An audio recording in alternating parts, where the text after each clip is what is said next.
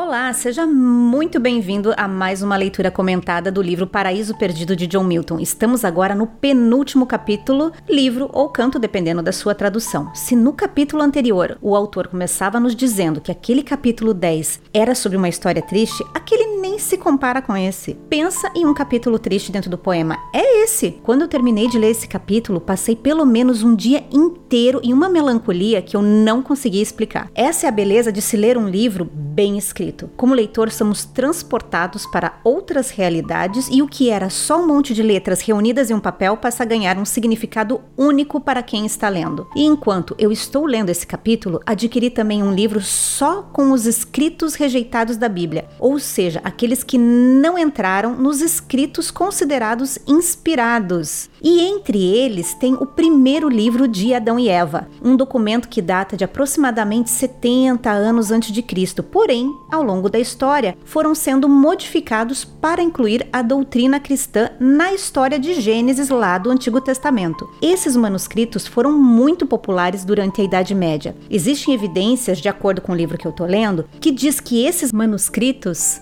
foram escritos originalmente em grego, porém é possível encontrar traduções em escritos sírios, egípcios, abissínios, no latim e hebraico também. Esses textos narram detalhadamente a vida de Adão e Eva a partir do momento em que eles foram expulsos do paraíso. Ou seja, ele funcionaria como uma continuação desse capítulo que estamos prestes a ler. O livro é dividido em duas partes e tem sido um complemento interessante para essa etapa em que chegamos da leitura do Paraíso Perdido. Porém, não se engane, assim como o Paraíso Perdido é uma obra de ficção, essas escrituras são consideradas uma pseudoepígrafe, ou seja, falsos escritos. E ao lê-los fica evidente que esses textos tiveram partes modificadas. E o porquê deles não fazerem parte nem da Bíblia e nem dos livros apócrifos canônicos. Você sabe a diferença entre pseudoepígrafe e apócrifo? Então, de maneira bem simplista, é assim: os apócrifos são comumente aplicados em textos que envolvem certas divergências sobre a canonicidade bíblica. Já os pseudoepígrafos são considerados falsos escritos, indignos de serem apropriadamente chamados de escritura. Enfim, existem muitas divergências sobre os textos apócrifos da Bíblia. Por exemplo, a Bíblia católica possui mais livros do que a protestante, e o que os protestantes chamam de livros apócrifos, a Igreja Católica os denomina como deuterocanônicos. Mas o fato é que parece existir um entendimento que alguns apócrifos são livros que não são considerados iguais iguais às Sagradas Escrituras, mas podem ser úteis na compreensão da Bíblia. Já os pseudoepígrafos, que é o caso desses sobre a vida de Adão e Eva após a expulsão do paraíso, são histórias falsas e que não devem ser consideradas no estudo da Bíblia Sagrada. Porém, como sempre, já falei demais sobre outros temas e podemos até voltar a falar sobre esses textos depois que finalizarmos a leitura do Paraíso Perdido. Mas por enquanto, embarque comigo no penúltimo canto deste grande poema. Mas antes, me diz: e aí, tá preparado? Então fica confortável e vem comigo.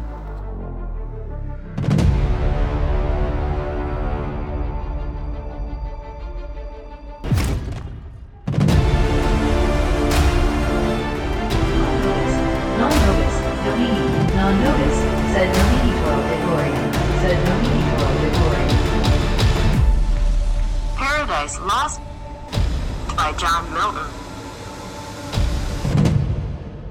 Relembrando o capítulo anterior, o casal, Adão e Eva, terminam então ajoelhados, rezando e chorando por tudo o que aconteceu com eles. Eu não sei se você se recorda, mas no capítulo anterior eles inclusive pensavam em se matar, em terminar com a vida deles para que aquele sofrimento tivesse fim e o pecado não passasse para as próximas gerações. E o interessante daquele livro que eu tô lendo, chamado Os Livros Perdidos da Bíblia, Bíblia, os grandes textos rejeitados, ele já começa com a expulsão do casal do paraíso. E é interessante que todos aqueles pensamentos que eles tiveram no capítulo anterior sobre se matar, sobre não ter filhos, enfim, aconteceu naquele manuscrito de Adão e Eva. Só que ao contrário dos pensamentos de Adão e Eva no capítulo anterior que nunca aconteceram, naqueles manuscritos eles de fato tentaram acabar com a vida deles. É interessante porque eu já estou na metade desses textos da vida de Adão e Eva e Adão ali ele morreu pelo menos mais seis ou sete vezes. Eu não consigo me lembrar, mas a cada problema que ele enfrenta fora do paraíso ele bate no peito e cai duro, cai morto. E aí Deus manda o seu filho ir lá, fica com dó dele, levanta, acorda ele e a Eva tá sempre parada observando e pensando: meu Deus, se ele morreu, então eu também quero morrer. Mas daí ele vai lá e acorda Adão. Aí depois Adão fica com medo do, do escuro e tá preso numa caverna. E ele bate no peito e cai duro. Pronto. Depois ele começa a andar e fica triste e se joga de um penhasco. Aí ele cai morre, vai lá, Deus e faz ele viver de novo e fala: Olha, vamos lembrar, tá? A gente tem uma aliança, eu e você, são 5.500 anos que você vai viver. Não no caso você, mas tipo a sua descendência, até que você seja livre, assim como seus descendentes. Enfim, lá tô eu te contando sobre o outro livro. Mais uma vez, eu vou tentar manter o foco aqui e não misturar as duas histórias, tá? Mas no capítulo anterior, então, Adão e Eva tinham terminado lá rezando para Deus. E já começa o capítulo 11 com o autor nos dizendo que o casal passou a noite rezando sinceramente para Deus. E através da graça de Deus, todos aqueles pensamentos ruins de morte que eles estavam tendo desapareceram. O autor faz a conexão, né, que é como se fosse o mito do Deucalião e a sua esposa, que sobreviveram a um, uma enchente, uma inundação de nível global, assim como Noé. E aí eu fui atrás, né? Quem é esse Deucalião? Deucalião, ele era filho de Prometeu. Eu não sei se você se lembra que Prometeu já apareceu nessa história. Ele era irmão de Epimeteu. E quem era Epimeteu? Epimeteu, ele se meteu com a Pandora, ou seja, ele era casado com a Pandora. Lembra da história da caixa de Pandora que abriu e saiu todos os males da humanidade? Então, o Deucalião, ele é filho do Prometeu, que se casou com a Pirra, que era filha do Epimeteu e da Pandora. E depois que a Pandora solta então todos os males da humanidade, isso já é mais ou menos a era de bronze,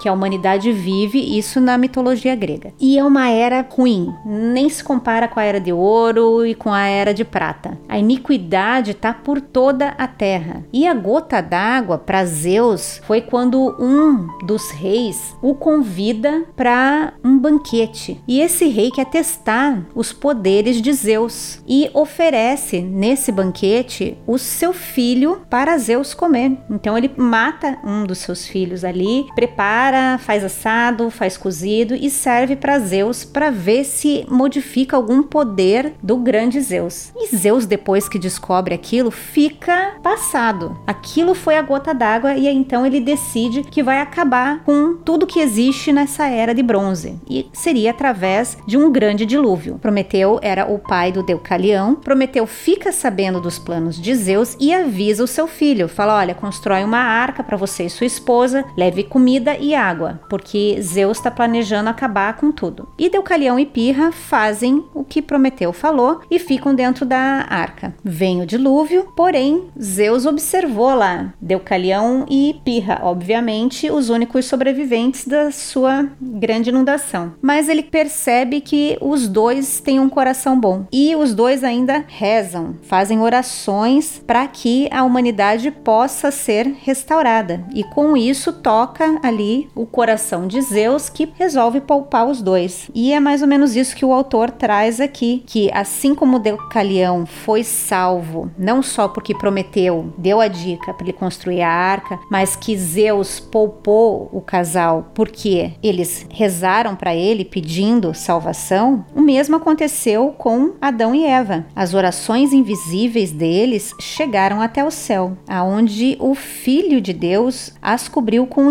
incenso e levou até o seu pai. O filho de Deus diz: Pai, deixa eu te mostrar os primeiros resultados da graça que você colocou nos homens. E disse mais: Como o seu sacerdote, eu trago para você esses sinais e orações misturadas com incenso neste cálice de ouro. E serviu para o pai dele, dizendo que aquilo que tinha dentro do cálice era mais doce e mais delicioso do que qualquer fruta que tivesse crescido no paraíso antes da queda. E o Filho de Deus complementa: escute os pedidos deles. Eles podem não ter escolhido as melhores palavras para fazer as suas orações, então me deixe falar por eles. Eu serei o advogado deles. Eu colocarei o meu espírito nele. Eu o ajudarei em suas boas qualidades e também pagarei pelos seus pecados com a minha própria vida. Me deixe trazer paz para a humanidade por esse tempo limitado que eles vivem. Eu só quero suavizar a punição deles, não eliminar. Ele deve morrer, mas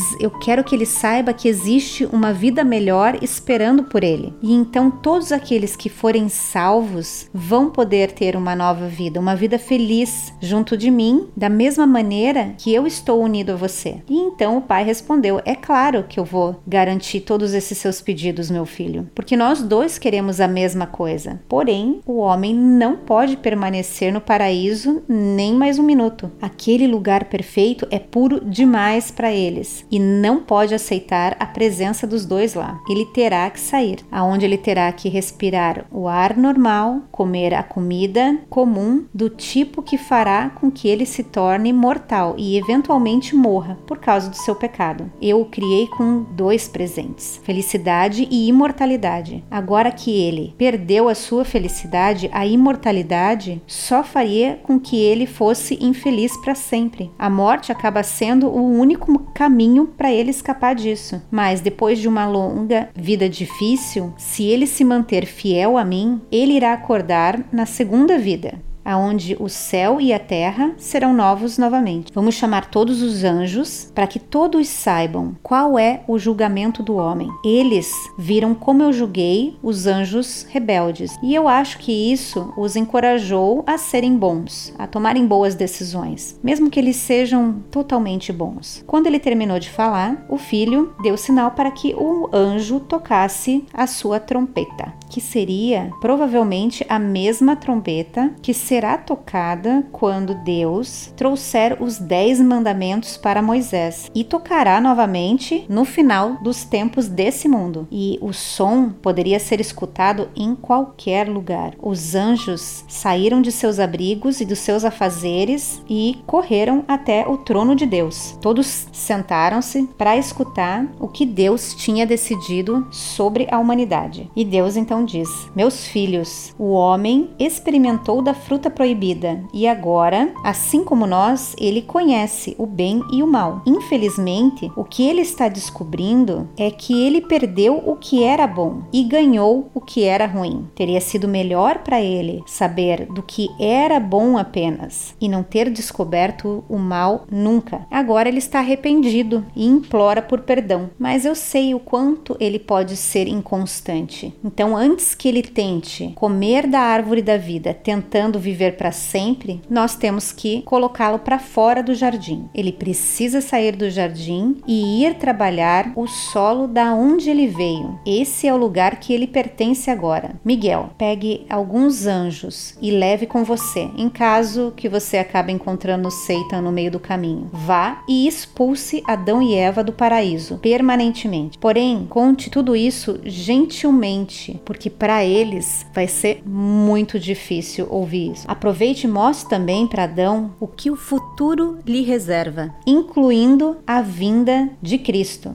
Eu vou explicar tudo para você e depois os mande embora. Coloque alguns querubins de guarda, principalmente do lado leste, aonde é fácil escalar e pular para dentro do jardim, e coloque uma espada flamejante em frente da árvore da vida. Dessa maneira, de longe, o casal conseguirá enxergar a espada e não então tentará chegar perto da árvore, porém não apenas para que o casal enxergue. Caso contrário, esse lugar poderia ser um encontro de demônios que tentarão roubar da fruta para continuar enganando o homem eternamente. Miguel então ficou pronto para ir, ele pegou o seu esquadrão de querubins, todos eles tinham quatro rostos, olhos brilhantes em volta deles, e aqui o autor diz que os olhos dos querubins eram mais flamejantes do que a criatura mitológica Argos, e eles eram mais alertas também. E esse é aquele momento que nós vamos fazer uma pausa para mais uma vez ir para as notas de rodapé e descobrir quem é esse Argos que tem olhos assim como os querubins, não tão bons quanto os do querubim, o autor diz, mas olhando para a imagem de Argos aqui na internet, ele me lembra o Giodai. Se alguém assistiu Jaspion na década de 80, lembra como era o Giodai? Então é mais ou menos isso, essa criatura chamada Argos. E a história dele é a seguinte: ele era um gigante de 100 olhos que ele viveu na região ali de Peloponeso. E ele era um servo fiel da deusa Hera. Argos ele era um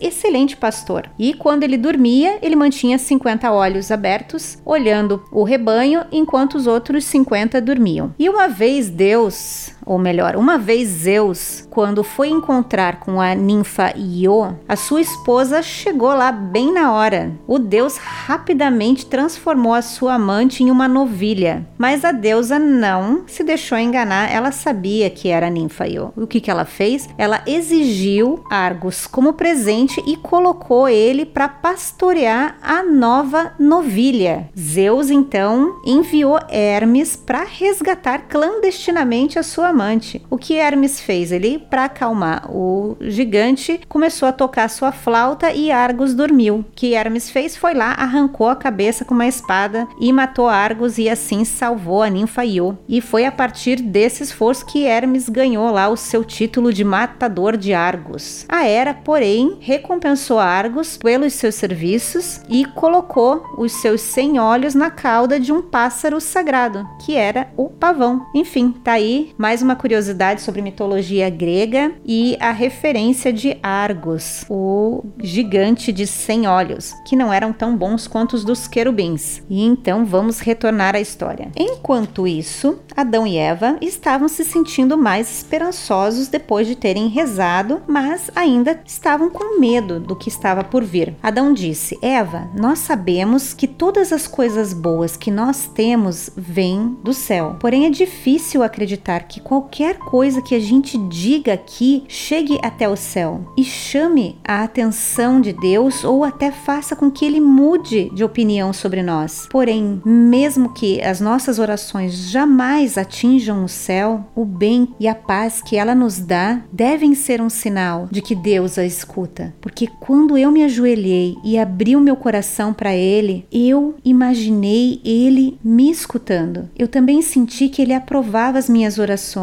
e eu me senti em paz. E então eu lembrei da promessa dele, que o filho dele viria esmagar o nosso inimigo. Quando ele falou aquilo, eu estava tão chateado que eu nem prestei muito atenção. Mas agora eu vejo que isso significa que nós vamos viver. E graças a você, Eva, você será a mãe da humanidade. Eva então responde: Mas eu não sou merecedora de tal título. Eu sou só uma pecadora. Eu fui colocada aqui nesse paraíso para te ajudar e ao invés eu causei a sua queda, mas Deus, em sua infinita misericórdia, me chama de mãe da humanidade, quando na verdade eu deveria ser chamada de algo muito pior. Agora pela manhã, tudo parece lindo, parece que nada daquilo aconteceu. O melhor que a gente faz é voltar ao trabalho, e eu nunca mais vou sair do seu lado, Adão. O nosso trabalho deve ser difícil, ele nos falou, mas como podemos reclamar? Nós somos pecadores agora, mas pelo menos nós ainda temos temos este lindo jardim. Porém, esse não seria o caso, porque sinais ruins estavam por vir. Primeiro, o sol da manhã ficou escuro. Adão viu uma águia voando atrás de dois passarinhos coloridos, e então ele percebeu um leão perseguindo um cervo pelas florestas. Adão percebeu que todos estavam se dirigindo para o lado do portão leste e disse para Eva: Hum, isso não não está me parecendo algo bom. Eu acho que ele está tentando nos dizer alguma coisa. Nós estávamos tão certos que poderíamos viver aqui. Talvez ele esteja tentando nos lembrar que nós vamos retornar ao pó. O que mais poderia ser? Dois predadores perseguindo a sua presa, um no ar e um no chão, os dois indo para a mesma direção, ao mesmo tempo. E por que está ficando escuro tão cedo? E olhe para o lado leste, uma luz brilhosa está descendo e não parece ser algo desse mundo. E ele estava certo. Era um bando de anjos pousando no mais alto morro do paraíso. Nem os anjos que Jacó viu, ou os anjos que vieram para resgatar o profeta Elias apresentavam uma glória mais espetacular do que aquela que Adão estava vendo. Originalmente, Adão teria ficado empolgado com aquela visão, mas não agora. Miguel já chegou com os seus anjos para tomar o controle do jardim e ele se dirigiu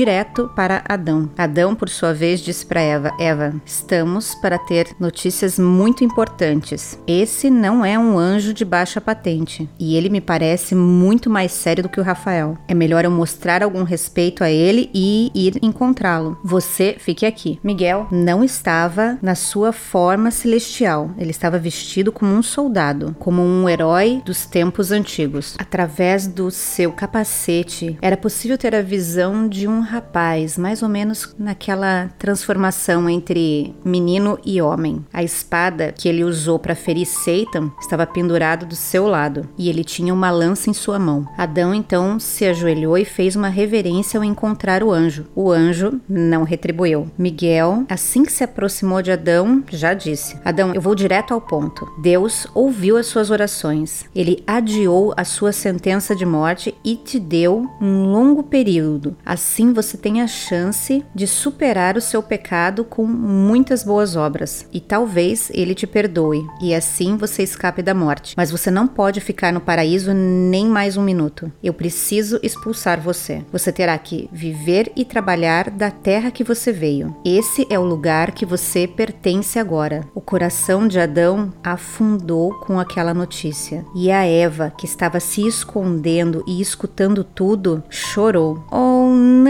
Isso é pior do que a morte. Você está dizendo que nós temos que deixar o paraíso? Minha linda casa, que eu planejei passar o resto da minha vida. Deixar minhas lindas flores, que não crescerão em nenhum outro lugar que não seja aqui. Eu cuidei delas desde o minuto que elas floresceram. Eu dei o nome para cada uma. Eu reguei e garanti que houvesse sol suficiente para nutri-las. A primeira coisa que eu fazia a cada manhã era ter certeza que elas estavam bem. E antes de dormir, eu fazia a mesma coisa. Quem vai cuidar delas agora? E a minha casa, o meu abrigo que eu decorei com tanto amor e carinho? Mas para onde que nós vamos? Vamos só ficar vagando? Depois que nós vivemos a vida inteira na pureza do paraíso, nada vai se comparar ao que nós tínhamos. E o anjo gentilmente interrompeu Eva. Não fique triste, Eva. Você terá que enfrentar aquilo que perdeu. E você não está sozinha nisso. Você tem o seu marido. Você está conectada a ele. Para onde ele for,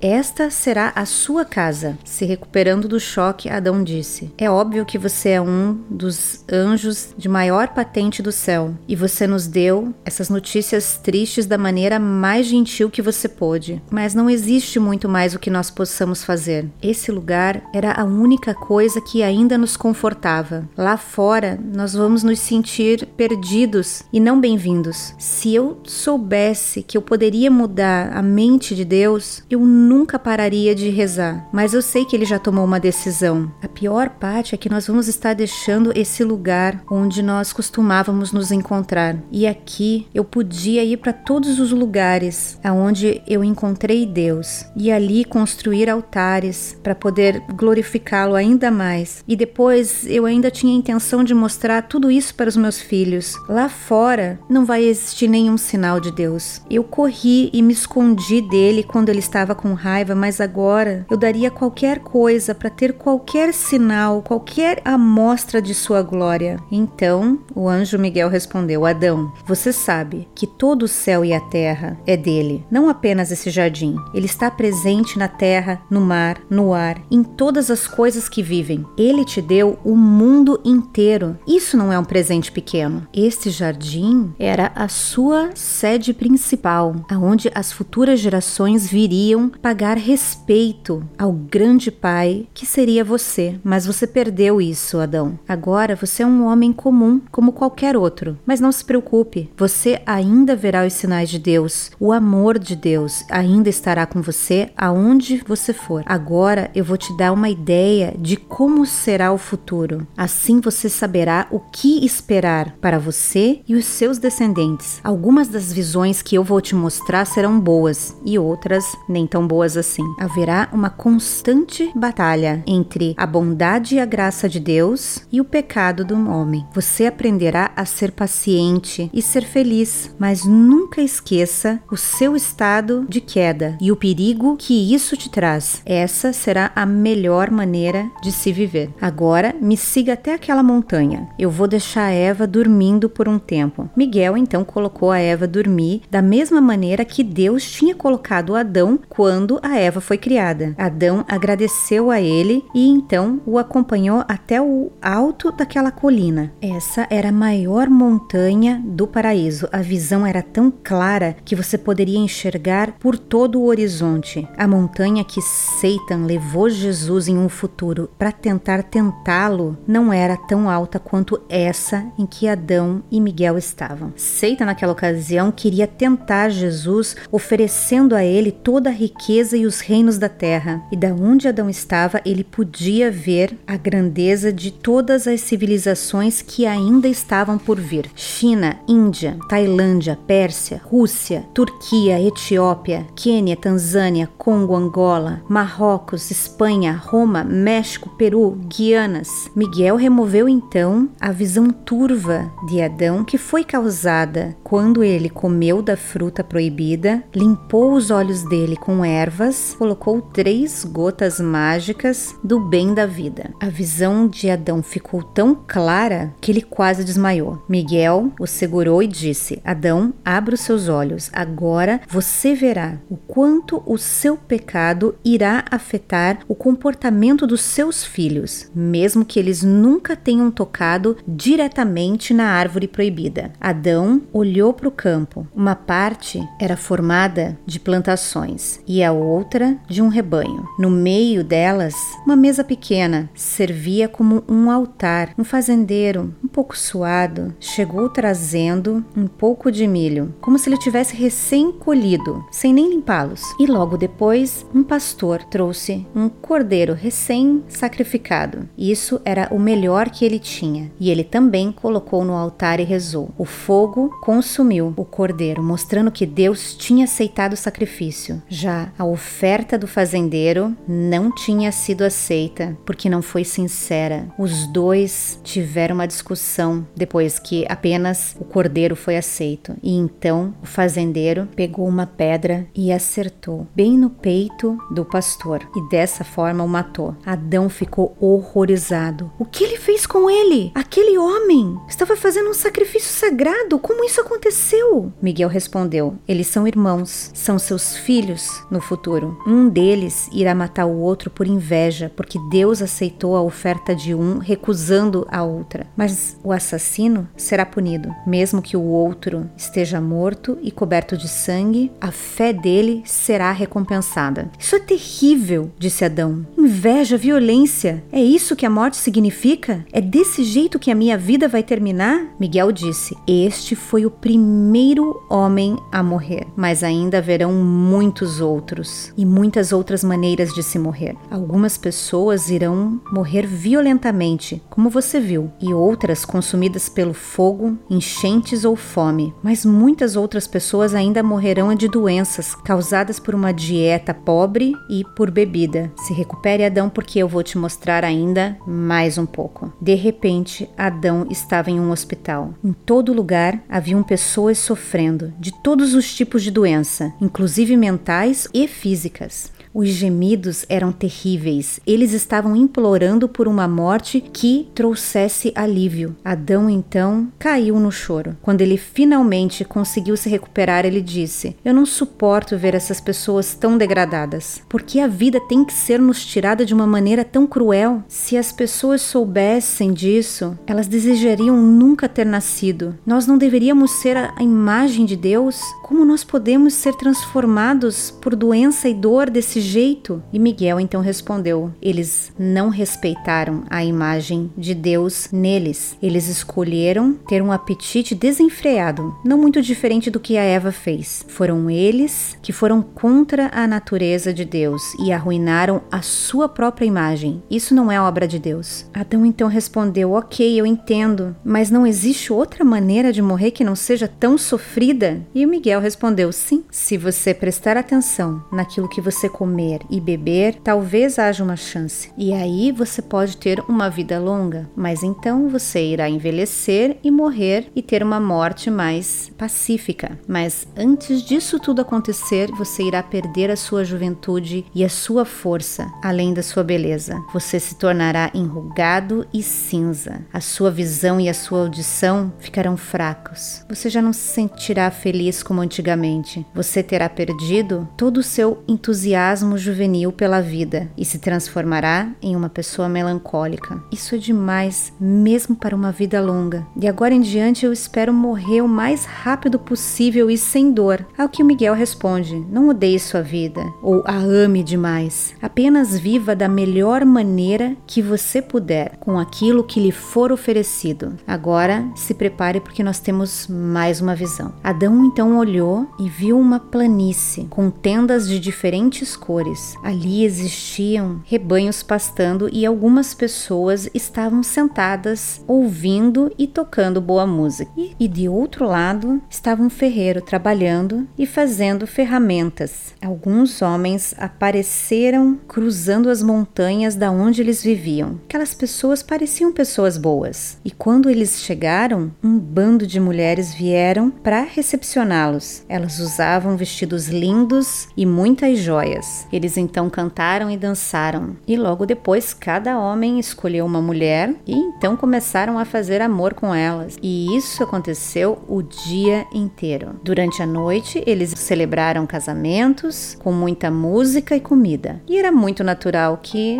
uma pessoa jovem como Adão teria ficado encantado com a visão dele, porque ele diz para Miguel: "Ah, parece que vão ter coisas boas também depois de todas aquelas cenas de dor e morte. Agora sim parece que as coisas estão caminhando de uma maneira mais natural." E Miguel disse: "Não julgue um livro pela sua capa. Isso pode parecer muito agradável aos seus olhos agora, mas você recebeu um cérebro para entender o que realmente importa. As pessoas naquelas tendas eram descendentes daquele irmão que matou o outro. Eles eram só artes, muito habilidosos. Porém, o que eles não sabiam é que todos esses dons foram dados por Deus. As lindas filhas deles fazem muito bonito dançando, mas não têm nenhuma habilidade doméstica. A única coisa que elas sabem é atiçar aos homens e fazer brotar a luxúria deles. Aqueles homens bons irão perder as suas honras por belos sorrisos. Eles estão nadando em águas calmas agora, depois virá enchente. E então essas risadas serão transformadas em lágrimas. Adão disse: Mas que horror! Eu sabia. Todos os problemas dos homens vêm das mulheres. Ai, ai, ai, Adão, vamos voltar no mesmo ponto. Ok, talvez seja visões demais para ele, ele tá um pouco confuso. Vamos dar uma desculpinha pro Adão aqui, vamos continuar a leitura. Miguel então diz: Não, a culpa não é das mulheres. A culpa é dos homens agindo como mulheres, sendo fracos e estúpidos. Eita!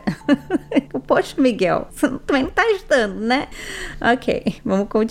E agora, aqui está uma outra visão. E Adão viu cidades e vilas, e também muitos guerreiros com seus cavalos. E eles estavam caçando tudo o que eles encontravam pelo caminho. Um bando roubou um rebanho inteiro, e os pastores mal escaparam com vida daquele ataque. Porém, aqueles pastores não deixaram barato. Eles voltaram com reforços e aquilo virou uma batalha sangrenta. E onde o rebanho pastava antigamente, agora era um campo de corpos mortos. Era sangue por tudo. Em outra parte, uma cidade estava sob ataque. Eles defendiam a eles mesmos, de dentro das muralhas, atirando pedra e lanças e fogo. Era tão violento e existiam tantas mortes, mesmo que eles tentassem um conselho de paz, havia muita hostilidade. Um homem tentou trazer a sabedoria de Deus, mas só fez com que os outros ficassem ainda com mais raiva. Eles foram para atacá-lo, porém, repentinamente ele desapareceu em meio às nuvens. Aqui vamos abrir um parênteses porque ele está falando de Enoque. Enoque foi arrebatado por Deus. Foi um dos dois homens que não tiveram que passar pela morte para deixar esse mundo. E aqui Adão estava vendo então o arrebatamento de Enoque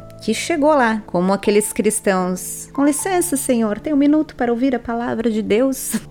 Não fuja do Senhor, voltem! E então Enoque acabou sendo arrebatado. Mas voltando para a história, porque Adão estava ali em prantos. Ele disse: Esses homens são monstros que foram enviados pela morte para fazer o trabalho deles? Isso é dez mil vezes pior do que quando eu vi aquele homem matando seu irmão. Todos esses homens em batalha não são irmãos, no fim das contas? Mas quem era aquele homem que foi resgatado? Como se fosse um milagre? E Miguel respondeu: Esses homens que parecem monstros e têm um tamanho não normal, eles vieram do casamento que você viu antes, dos homens bons com as mulheres ruins. E abrindo mais um parênteses aqui, essa é aquela referência dos gigantes, dos Nephilims da Bíblia. Eu não vou abrir e fazer a leitura aqui para que a gente não fique com um áudio tão longo como tem ficado passado. Vamos voltar à história. Esses gigantes, eles eram obcecados por luta e conquista. Quanto mais eles matavam, mais eles roubavam.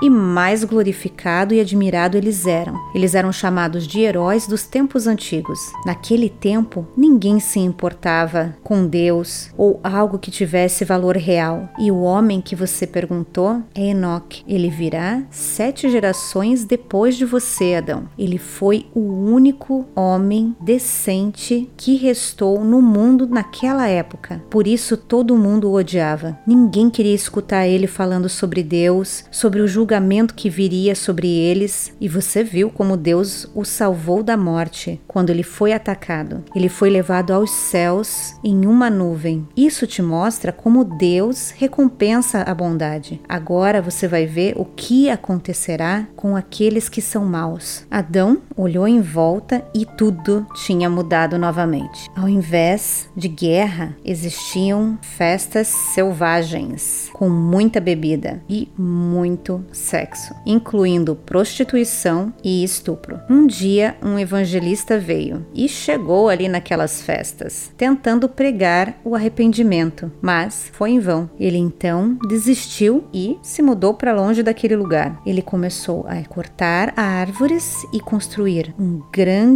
bote com uma única porta. Adão então viu esse homem enchendo a arca com comidas e suprimentos. Acredite ou não, dois de cada um dos animais, pássaros, insetos que existiam no mundo vieram marchando em ordem. Eles entraram também dentro da arca. Por fim, o homem e mais seus três filhos e as quatro esposas também entraram. E Deus fechou e selou a porta.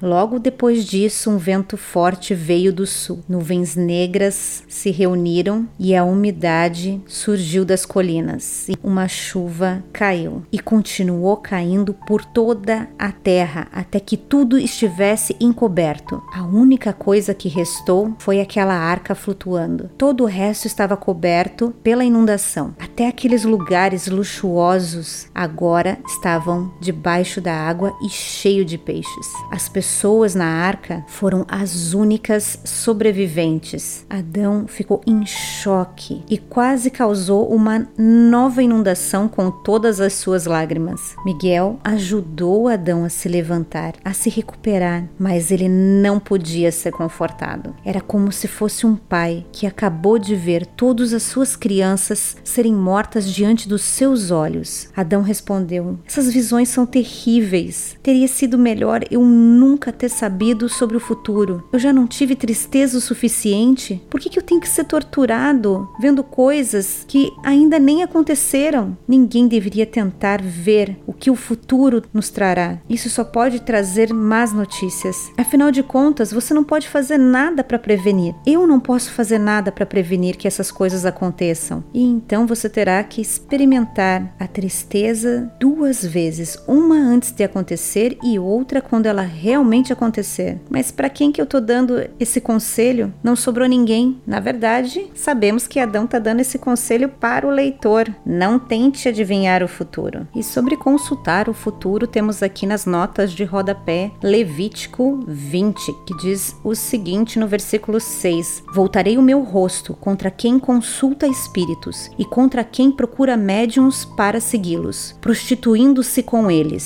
Eu o eliminarei do meio do seu povo. E retornando dessas notas de rodapé que falam sobre a consulta de pessoas que veem o futuro, mais o recado de Adão, vamos continuar a leitura porque Adão continua pensando sobre aquela situação. E ele diz o seguinte: Aquelas pessoas que sobreviveram provavelmente irão morrer de fome. Quando eu vi que a guerra tinha terminado e toda aquela violência teria um fim, eu fiquei satisfeito. Mas parece que tudo isso corrompe as pessoas e as leva para resultados tristes. Porque as coisas têm que ser dessa maneira, Miguel. Será esse o fim da humanidade? Miguel respondeu: Você viu como essas pessoas ganharam fama e riqueza, conquistando nações e derramando muito sangue. E depois disso, você viu como elas se tornaram corruptas e preguiçosas. E aqueles que foram conquistados e escravizados perderam a fé em Deus e se tornaram preguiçosos também e dependentes de seus novos mestres. Então, não existia justiça, fé em nenhum lugar, apenas muito egoísmo. O caminho da retidão estava bem diante de todos eles, mas nenhum esteve disposto a seguir este caminho. Deus encontrou apenas um único homem que aceitou seguir esse caminho. E então Deus falou para que ele construísse aquela arca que você viu, para salvar ele e a família dele, desde que o resto do mundo tinha se perdido no inferno. Junto com ele, todos os animais estavam dentro da arca. Deus então fez a chuva que encobriu até as mais altas montanhas. Todas as árvores foram arrancadas e tudo que existia foi destruído. Deus quis mostrar que se o homem não respeita o lugar que ele chama de casa, Deus também não respeitará. Agora veja o que acontecerá na sequência. Adão então viu a arca flutuando. A chuva parou e o sol apareceu. Aos poucos a água começou a baixar. Logo, a embarcação tocou em solo, provavelmente o topo de uma montanha, e um a um o topo de outras montanhas começaram a aparecer. Agora a água estava escorrendo entre os vales. Um corvo foi enviado e depois uma pomba encontrou terra em algum lugar. Ela retornou com um galho de oliveira na sua boca, o símbolo da paz. Finalmente a terra estava seca e o velho homem, com a sua família, pôde sair. Ele levantou as suas mãos e agradeceu a Deus. E no céu um arco-íris surgiu. Era o sinal de Deus, um sinal de paz para um novo recomeço. Esse sinal deu um novo ânimo para Adão. Ele expressou a sua alegria. Miguel, esse sinal me mostra que o homem e todas as criaturas continuam a viver, mesmo depois de tudo isso. Esta pessoa boa fez com que Deus deixasse sua raiva de lado e começasse uma nova geração através dele. Eu sinto tanta felicidade com esse único homem do que com todos aqueles outros que foram perdidos. Mas me explique o que são essas cores no céu? É quase como se Deus tocasse com a sua testa em nosso céu, mostrando quanto ele está feliz. Ou que essas cores sejam laços que vieram para enfeitar as nuvens e isso mostra que não existirá inundação novamente? Miguel então respondeu: Você não está muito distante do que significa esse arco-íris.